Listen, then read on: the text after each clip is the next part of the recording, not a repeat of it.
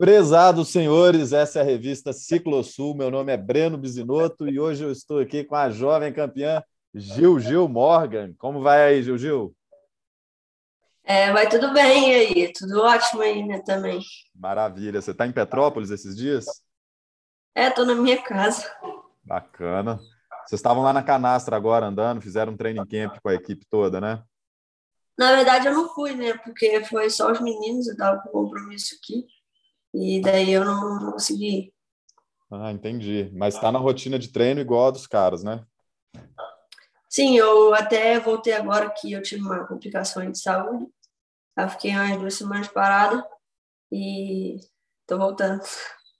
Entendi, entendi. Então tá meio base ainda, né? Tá um pouco atrasado em relação ao resto da equipe. É, na, é, na verdade eu fiz minha base, eu tava já entrando, já tava fazendo intensidade, e daí aconteceu isso.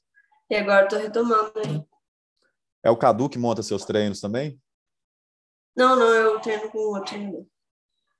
Ah, é? Quem é que, que monta seus treinos? Então, é, é um rapaz lá de fora. Ah, que, que maneiro. Monta... É, eu, eu, já treinei com o Cadu já. É, eu treinei, se eu não me engano, no, meus, no meu segundo e terceiro ano de, de bike. Eu treinei com o Cadu. Cadu é um baita profissional. Gosto muito dele. É, ele é. Eu já li alguns textos dele. Ontem o Mário estava me explicando como é que estava a periodização que o Cadu estava montando para eles e que eles estavam bem satisfeitos, assim, né? E eles estão nessa fase volumosa de treino agora. Você também deve estar, tá, né? Sim, é, agora é uma mistura assim de, de volume, tendo volume, né? Mantendo volume, é, iniciando uma intensidade, né? Uhum. Porque também não posso fazer intensidade muito mais para frente, porque demora a pegar um pouco. Ô, ô Gil, vou, vou, abordar com você um negócio que eu abordei com o Mário também ontem. É, quantos anos você, você tem hoje? 18. 18. Não é uma idade que você explora muito as longas distâncias, é? Olha, eu não faço treino de seis, sete horas, se isso for assim, longas distâncias. É, mas, é. mas eu faço treino de quatro, cinco, cinco horas, até cinco horas eu, eu faço treino, sabe? Nesse período, né, que eu passei agora. Mas durante a temporada eu não fico fazendo só treino de quatro, cinco horas, porque não tem tanto porquê de ficar fazendo só isso, né? Aham. Uhum e tem uma prioridade em maratona, assim, tem alguma visibilidade para maratona ou o foco é todo XC? Ah, meu foco é todo XC. É, né? É o que você é boa, né, Juju? É, tipo, na verdade, eu penso assim, quem tá andando bem vai andar bem em qualquer coisa, não adianta. É, quem tiver bem fisicamente vai conseguir andar em qualquer coisa. Mas você vai ter sempre uma coisa que ser melhor, né? E no meu caso, eu prefiro, tipo, uma coisa assim com mais alta intensidade, com mais técnica, porque as maratonas aqui do Brasil não é só estradão, sabe? Não tem muita técnica. Então é uma zona ali que você às vezes você tá no seu limite, mas você não pode andar no máximo estourando o tempo todo. Aham. Uhum. E igual o Mário, você também é uma pessoa que explora muito bem a, a parte técnica né, nas corridas. Você se dá bem na pilotagem, né? Ah, eu gosto, sempre gostei assim da, das coisas técnicas. É, se a gente pode dizer assim que é técnico, eu acho que é, se treinando um pouco você consegue fazer tudo bem é, nas pistas aqui do Brasil. E o que acontece é que quanto mais você treina, mais rápido você, você fica no, nas partes técnicas que tem, né?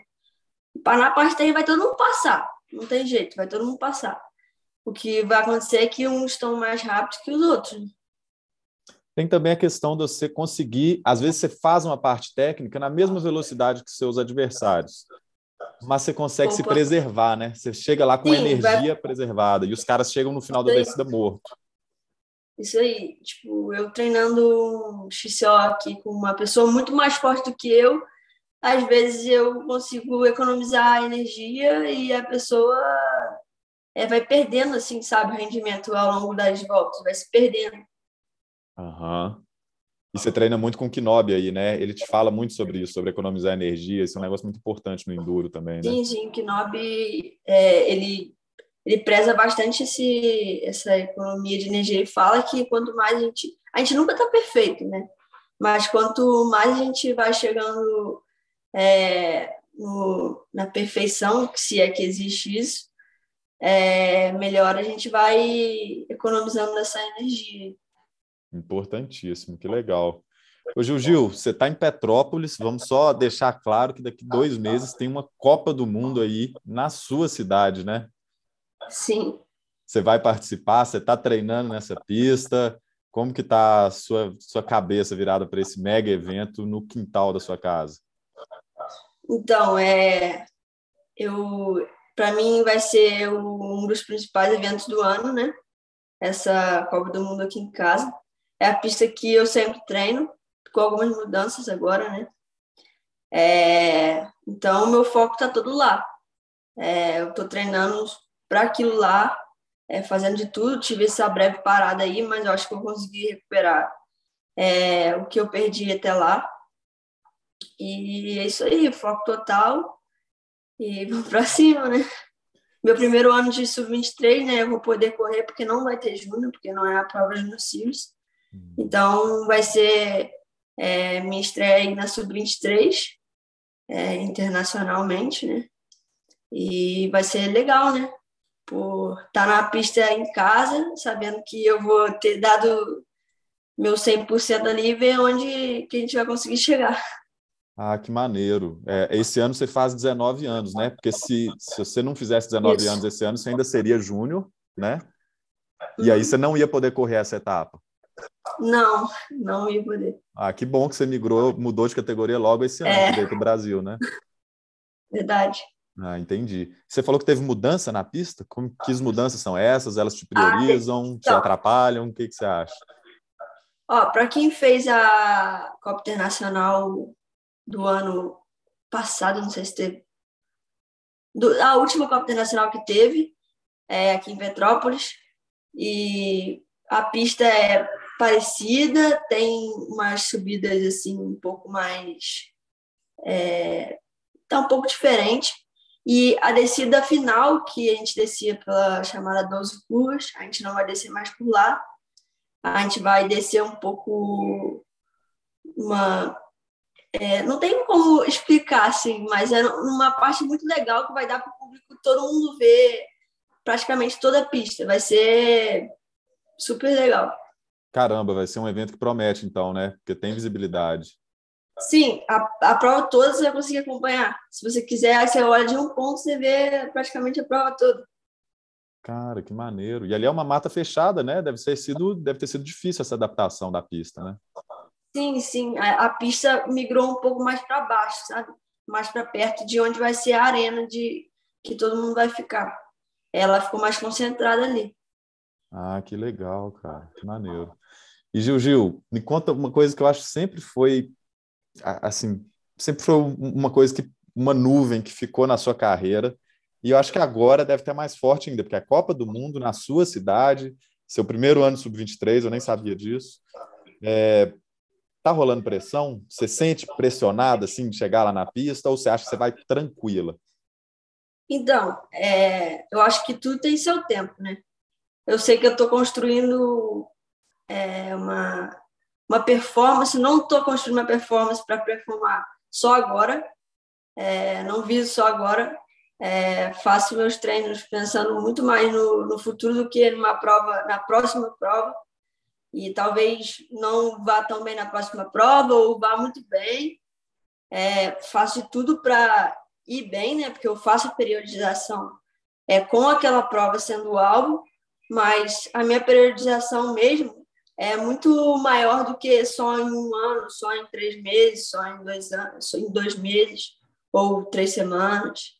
Então, acho que eu não me sinto pressionada por, por causa disso, porque eu sei que talvez na próxima prova possa acontecer alguma coisa, mas não tem problema, vou ter muito mais chance e estou treinando para muito mais além do que isso, sabe?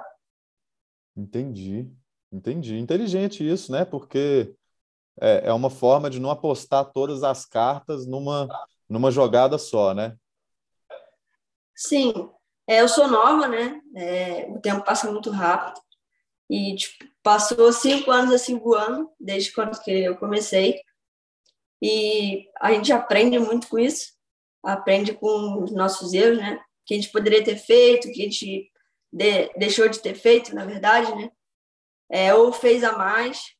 E eu acho que a cada, a cada dia que passa, eu vou aprendendo mais com isso e conseguindo ter um alvo, um objetivo muito maior lá na frente, sabe? Uhum. Esse é o grande. Eu vejo que é um, é um grande lance que os atletas, mesmo os mais maduros, costumam errar, que é o planejamento dos objetivos e, e, e quanta ficha você vai botar em cada objetivo do ano, ou do próximo, ou do próximo ano, né? Um ano, uma temporada pode atrapalhar a outra, né? Sim, eu estava até batendo um papo com meu treinador sobre isso. Ele falou assim: olha, é, você quer que eu te coloque para vencer a próxima Copa Internacional? A gente vai fazer de tudo para isso. Talvez você vença. Mas será que isso é o mais importante para sua carreira? Será que isso é o que é, vai, vai te, te importar? É, vai ser bom para você?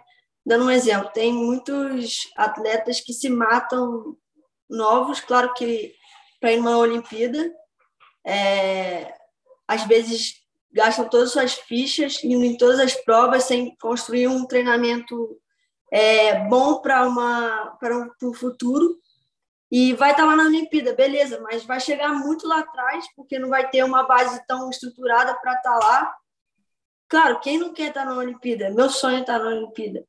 Mas será que vale a pena dar todas as suas fichas para só participar de uma Olimpíada? Uhum. Ou você quer ser o, o pódio de uma Olimpíada? Entendi. Entendeu? Você tem essa maturidade de pensar que, por exemplo, em 2024, você tem a possibilidade para Olimpíadas, mas talvez não seja interessante? Olha, eu vou fazer de tudo para isso. Eu sou sub-23, é, é um pouco mais complicado ser sub-23, estar tá, numa Olimpíada, é, mas eu não vou é, matar meu futuro por causa de, disso, entendeu? Eu vou fazer de tudo para estar tá lá, mas eu não quero matar meu futuro para só participar de uma Olimpíada, sabe? E sem maturidade e, e e só, só por isso, sabe? Se eu tiver bem, tiver é, uma evolução muito boa, tiver uns pontos sem é, matar minha, meu futuro, claro que eu quero estar lá, é meu sonho. Então, a gente faz tudo pelo nosso sonho, né? Mas é, e é isso que eu expliquei, né? Eu acho que às vezes vale a pena você pensar no, no seu futuro. Claro que isso também tem que viver o presente, né? Entendi, entendi, perfeito. Você falou um negócio muito legal que é você tem 18 anos e você já tem cinco temporadas como atleta profissional, não é isso? É, eu comecei muito cedo, sabe? É, a Sense investiu em mim muito, muito cedo, era categoria. Indo para a categoria juvenil, era quase infanto. É, não sabia nem se é, realmente aquilo que eu queria, mas aos poucos é, eu tinha um sonho muito grande, criança sempre tem sonho, né? E a gente vai aprendendo como que a gente vai agir ao longo dos anos, né? E uhum. é bom ter uma estrutura assim grande, porque eu, eu sentei para sentei todas as vezes que eu fechei meu contrato e interessante é que é, o objetivo da ciência é crescer junto comigo, sabe? Não é me, me me pressionar e falar assim: não, eu quero que você faça top 3 na Copa do Mundo de Petrópolis. E, se você não fizer top 3, no próximo ano a gente não renova o contrato. Entendeu? Eu acho que é, eles querem crescer junto comigo, querem levar a marca para onde eu for e para onde eles forem também eu vou. E crescer junto, né? Sem um pressionar o outro, um ensinando o outro, porque assim como eles têm muito para me ensinar, eu, tipo, indo nessas provas lá fora, é, pegando um pouco de experiência, vendo como é que funcionam as coisas, eu tenho muito muitas coisas também para dizer, né? Para falar como funciona, o que a gente pode ajustar, o que está muito bom, o que a gente é melhor do que lá fora e crescer junto, né? Eu acho que isso que é o que mais importa. Obviamente, é muito legal isso, muito bacana. E hoje, Gil, você começou então profissional com, com 13 anos de idade, né? Isso é muito cedo. Você, no seu Sim. círculo de amizade, escola, faculdade, você deve ter você deve ter colegas que com 18 anos de idade, agora que eles estão começando a procurar um estágio e começar a ver a vida profissional ali, e você já tem uma vida profissional desde os 13, né? E assim, independente de ser um emprego diferente, um emprego que muita gente gostaria de ter, que muita gente romantiza, né? De certa forma, ah, andar de bicicleta é o que eu mais gostaria de fazer e tal é o trabalho mais difícil do mundo, é o trabalho de atleta. E você tem é. ele desde os 13 anos de idade. Isso, como é que soa para você, para os seus amigos, que dos 13 aos 18 anos de idade? Olha, tipo, inicialmente todo mundo achava, pô, máximo, muito legal e tal, que você tá é, andando de bike, o que você gosta. Aos poucos, algumas pessoas vão é, se afastando de você, porque às vezes você não tem todo tempo para dar para elas. Mas, mas eu acho que é, o que importa é, são as pessoas que ficam com você. Que é, às vezes você não vai estar vendo todo dia a pessoa, sabe? Mas a pessoa vai ter uma afinidade com você que, independente de onde você estiver, a pessoa vai estar junto com você, sabe?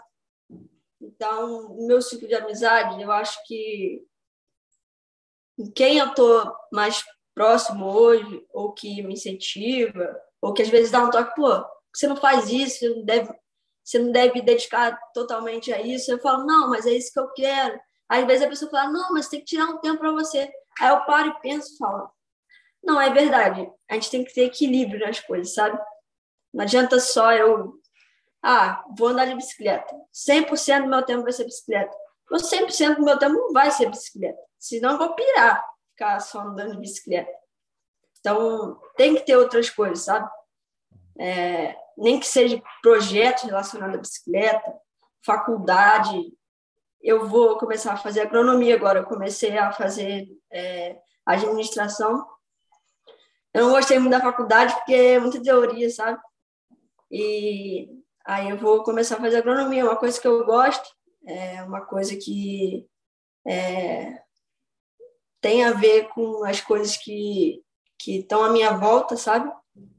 E acho que é isso. A gente também não pode, tem que ter equilíbrio em tudo. Não pode só fazer uma coisa, porque eu tenho 18 anos. Com 30 eu vou estar pô, de saco cheio, vou querer jogar bicicleta para longe. E eu acho que, que é isso, tem que ter. botar tudo na balança. Aham. Uhum. É, isso é muito curioso, porque não é o objetivo jogar a bicicleta para fora da sua vida porque um dia você fritou, né? Mais difícil do que performar bem é performar por muito tempo, né, Juju? Sim. Longevidade, eu acho que é, aumentou agora a longevidade do esporte, principalmente o esporte feminino, que geralmente as mulheres conseguem ficar mais tempo em alta performance do que os homens. É, por, por a mulher por questão hormonal, por, por questão de já ter muitas mulheres mais velhas, eu acho que é, os homens param até um pouco mais cedo do que as mulheres. Ah, é? Mas, não sabia disso. É, dando um exemplo. É, Jaqueline se Mourão, a Jaqueline Mourão é uma das recordistas em números de Olimpíadas, né, no mundo. Sim, a Jaque, é, não sei se já ouviu falar, Grande Rita Dali, que é uma mulher que tinha, acho que tem três filhos, é, com isso tudo, ela foi conciliando é, sua carreira no esporte, parou tem um ou dois anos atrás, ganhando Copa do Mundo, fazendo pódio em Copa do Mundo. Então, eu acho que se você tiver um equilíbrio, souber é, administrar tudo, eu acho que você vai ter muito mais longevidade. E não tenho pressa de performar é, daqui a três meses, como eu falei. é, eu tenho pressa de construir uma boa, boa base para o meu futuro, sabe? Aham, entendi. Isso é excelente porque, assim, eu acho que um dos maiores problemas que os atletas jovens, seja assim, atleta que está começando a competir e tal, ou mesmo dos que já são ali, que estão na linha de frente, top 3 das categorias júnior, juvenil, um grande problema que os atletas enfrentam é a ansiedade, né? Isso é uma coisa muito normal no jovem, ser ansioso. Então, chegar na largada, cara, eu lembro como que era a largada da Júnior. Era 90% da molecada ah, mordendo o guidão e, caralho, vai largar, não acredito. Era uma ansiedade que, que, que reinava. E depois, quando eu fui para a sub-30, por exemplo, eu vi que era a galera mais tranquila, mais plena, conversando, trocando ideia na largada, esperando. Até quando estava contando cinco, quatro, a galera estava com um sorriso na cara, sabe? Porque uhum. A ansiedade parece que vai embora com a idade. E se você consegue ter um discurso como esse, que é, resumidamente, não tenho pressa, né? eu não quero performar bem agora, para ontem, eu quero performar bem como um todo, pensando lá na longevidade, eu acho que você já elimina a grande dificuldade, a grande dificuldade do jovem atleta, que é o fator ansiedade. Isso é fantástico. Eu acho que a sociedade hoje está muito ansiosa, é, principalmente depois que teve esse negócio de Covid, é, por tudo que está acontecendo hoje. Está todo mundo muito, ansioso, está todo mundo querendo tudo para ontem. E às vezes você quer um negócio para ontem, mas você fez é, antes de ontem o que você tinha que fazer. Então, eu acho que. É, não sei, na minha opinião, eu acho que a gente tem que ter, tem que ter um pouco de calma, claro, mas não é ficar. Ah, vou fazer meu treininho aqui hoje, vamos ver o que vai dar. Não, eu vou estar tá dando tudo meu treino aqui hoje para performar, querer performar ontem, mas não é só isso, querer performar ontem. Eu quero também ter a longevidade, igual você falou. É, Exatamente. Você já deve ter visto isso várias vezes. O cara chegar e te pedir uma dica: Ô, Gil, Gil, eu estou querendo comprar uma bicicleta aqui, eu quero completar aquela corrida lá, Brasil Ride. Tipo assim, o cara ouviu falar duas vezes da Brasil Ride e já é o objetivo dele. Ou então, ah, eu quero começar a fazer triatlon, vou fazer um Ironman. Véi, vai com calma. Primeiro começa a fazer triatlon, primeiro escolhe sua bicicleta, aí depois você pensa em fazer um short triatlon, depois você deixa para contar para alguém que você ficou sabendo o que, que é Ironman, né? Porque o cara já começa metendo bala na, no, no, objetivo lá na frente e muitas vezes completa. Ele, o cara vai e completa aquele sonho de fazer um Ironman, de fazer um Brasil Ride e depois, igual você falou, nunca mais vê a bicicleta. Joga aquela porra fora, volta para cachaça e volta para o mesmo estilo de vida e o, o que era um sonho, que um dia foi legal, parece que morre, né? A chama se apaga. É, a bicicleta tem muito disso, né? Porque você pega na bicicleta, você sai para andar cinco, seis horas se você quiser. Se tiver afim de andar isso, você anda. E, geralmente quem começa fica olhando que não, que eu tenho que eu andei 50 quilômetros hoje. O outro fala não, eu andei 100, ué. Aí o outro vai querer andar 100. É, às vezes nem é questão de intensidade, é questão de, de a pessoa querer andar mais. E dando um exemplo, num crossfit da vida, você já tem um plano ali que todo mundo vai fazer igual, vai todo mundo fazer o que tem que fazer, que o professor lá passou. Então, eu acho que por isso que as pessoas às vezes desistem da bicicleta, porque começam fazendo muito, querendo fazer muito. Então, eu acho que tudo tem tem a hora de fazer, sabe? Tem que começar devagar, ir aumentando um pouquinho, para também não ficar de saco cheio, né? Uhum, exatamente. E legal saber que você está você tá botando ficha na agronomia, você vai, você vai dedicar um bom tempo da sua vida, né, para a faculdade agora. Sim, é, como eu falei, eu comecei fazendo administração ano passado. Só que não, não tem jeito. Já tinham falado para mim, não, você não vai gostar não, você é muito agitada, você vai receber muita teoria. Realmente, principalmente no começo, era muito muita falação, sabe? Eu gosto de pegar e fazer as coisas, sabe? É, é, ter prática, né? Muito mais. Minha vida é muito mais prática que teoria. Às vezes, quando a pessoa me fala muito teoria, eu até entendo, levo a sério e tal, mas falando só teoria, eu não, consigo ir para frente com só teoria. Eu gosto de pegar e, e fazer, tentar. Aprender errando, sabe? Uhum. Isso é uma parada muito muito comum em quem pratica esporte, em quem, em quem é mais hiperativo no dia. É, tem dificuldade na escola, tem dificuldade de ficar estudando, justamente porque a teoria é um negócio meio entediante para quem é atleta, para quem é mais agitado. Gosta de ir para a prática. Não, vamos para a pista. Como é que é? Cadê o pulo? Cadê o drop? Vamos lá, vamos fazer ele. É, Aí eu tenho certeza que eu vou aprender. Igual, tipo, quando alguém me pergunta, não, mas como é que você faz esse salto aqui?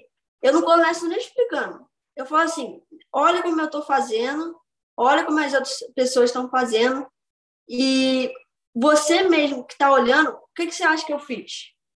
Aí a pessoa, não, eu acho que você dobrou um pouco o joelho aqui, é, flexionou um pouco o braço, levantou um pouco o cotovelo e fez a leitura de terreno como se fosse um bunny hop. Ah, beleza, é isso. Aí eu falo, ah, é isso que eu fiz. Ah, não é isso, eu vou lá e vou falar para a pessoa que não foi isso que eu fiz. Eu prefiro aprender olhando, errando, do que ficar, ah, não, você flexiona seus cotovelos, bota seu corpo assim, sua coluna assim, porque eu não consigo aprender com uma pessoa falando só assim. Não tem jeito. Uhum.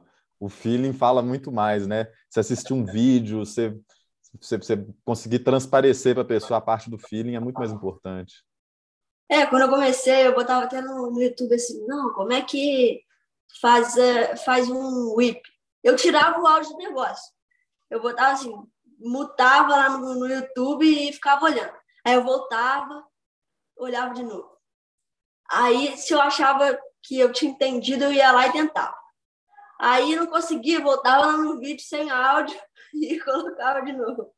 Cara, que maneiro. E assim que, que eu fui aprendendo um pouquinho assim das coisas. Eu descobri que quando eu ia competir na categoria júnior, sub-23, ainda começando, eu comecei com uns 17 anos, uma coisa que me fazia muito bem era no dia anterior da corrida, eu ficar assistindo vídeo de bike, aqueles vídeos de downhill, botava vídeo de downhill porque você fica vendo os caras, você vê o molejo, o saculejo que os caras têm em cima da bike e tal. Parece que você dorme com aquilo na cabeça e no dia seguinte você acorda com aquele, você acorda com aquele gingado no seu corpo, velho.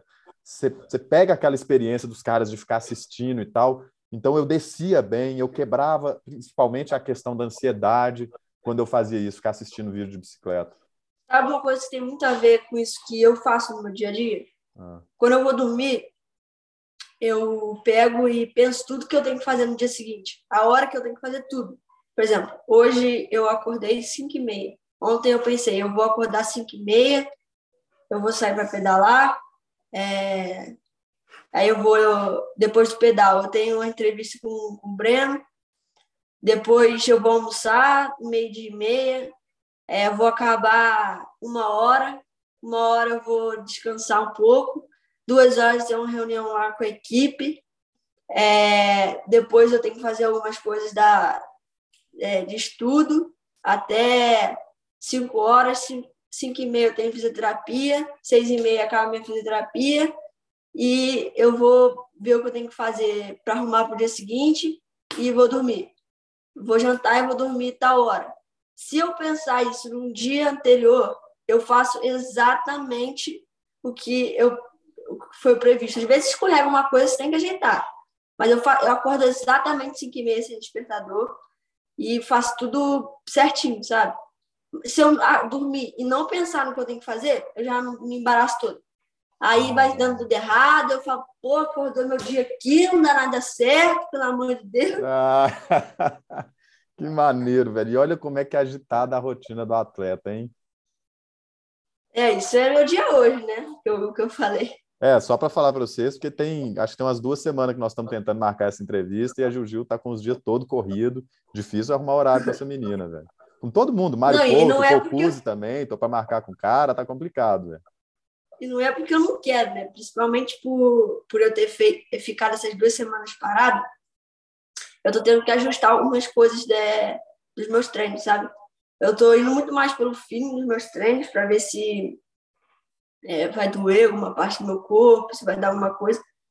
E, e fazendo, sabe? Pô, que maneiro, Gil Gil. Que legal, velho.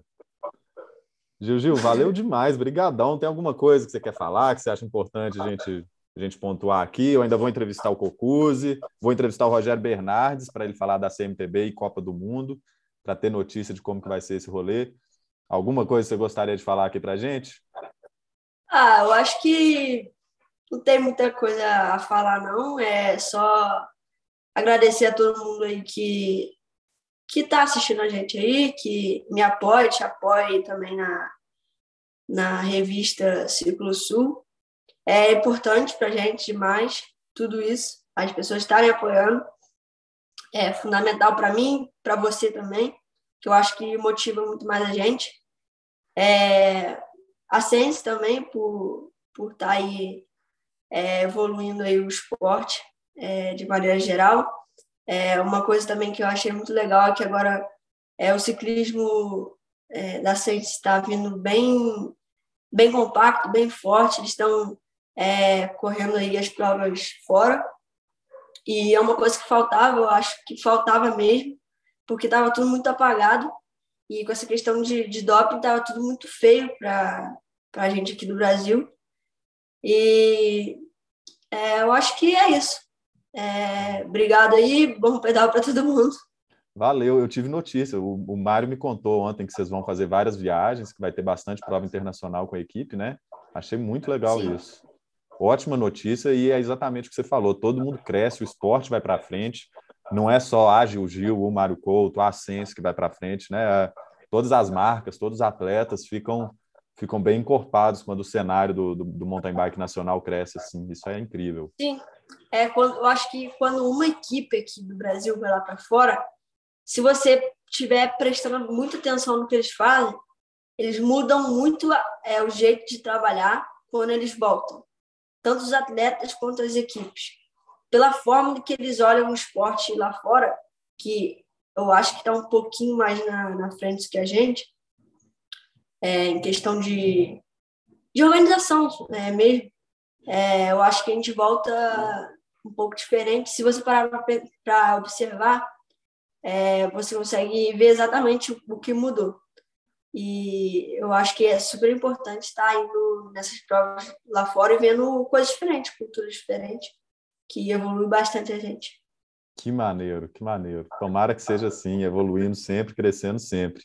Hoje o Gil manda um abraço ao seu pai, sua mãe, sua irmãzinha, tá bom? Nós estamos te acompanhando. Galera, vamos acompanhar essas corridas aí, a equipe inteira. Sigam lá a Sense Factory Racing, a Gil Gil, os atletas. Tem atleta novo lá, que é o Cocuzzi, que vai dar uma entrevista para a gente também.